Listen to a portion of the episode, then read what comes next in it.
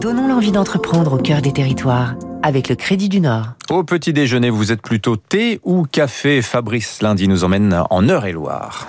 C'est l'une des plus anciennes maisons de thé en France. Daman Frères, Robert et Pierre, qui fondent l'entreprise en 1925 avec des comptoirs à Madagascar, à New York. L'activité de Daman pendant longtemps, ce fut la fabrication et l'importation de thé pour les hôtels, les épiceries de luxe, Harrods, Fauchon, Ediard, avant de créer il y a une quinzaine d'années sa propre marque pour le grand public. Boîte, sachet, thé noir, blanc, vert, infusion. Depuis Dreux, en Eure-et-Loire, elle produit près de 1000 tonnes de thé par an. Plusieurs métiers. Il y a l'acheteur qui va tester des échantillons, plusieurs centaines par semaine. Le tea blender qui marie plusieurs thés, un peu comme les cépages de vin.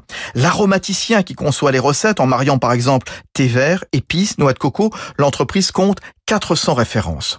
Aujourd'hui, 120 millions de sachets de thé sortent chaque année de l'entreprise, avec des nouvelles tendances spécialement pour l'été qui démarre Erika Lenohan, la présidente de Daman Frères. La consommation de thé glacé, elle est extrêmement courante dans de nombreux pays. C'est vrai qu'en Europe et en France en particulier, on a plutôt l'habitude euh, de consommer le thé chaud. Nous, on a à cœur de faire découvrir le thé sous toutes ses formes. Aujourd'hui, nous travaillons les thés glacés et donc nous avons développé euh, plus de huit recettes de, thé glacé, voilà, pour mettre l'accent sur euh, ces nouveautés. Daman Frères dispose d'un réseau d'une vingtaine de boutiques en France, sans compter les points de vente en Chine, au Japon, Corée du Sud, Mexique, une soixantaine de pays.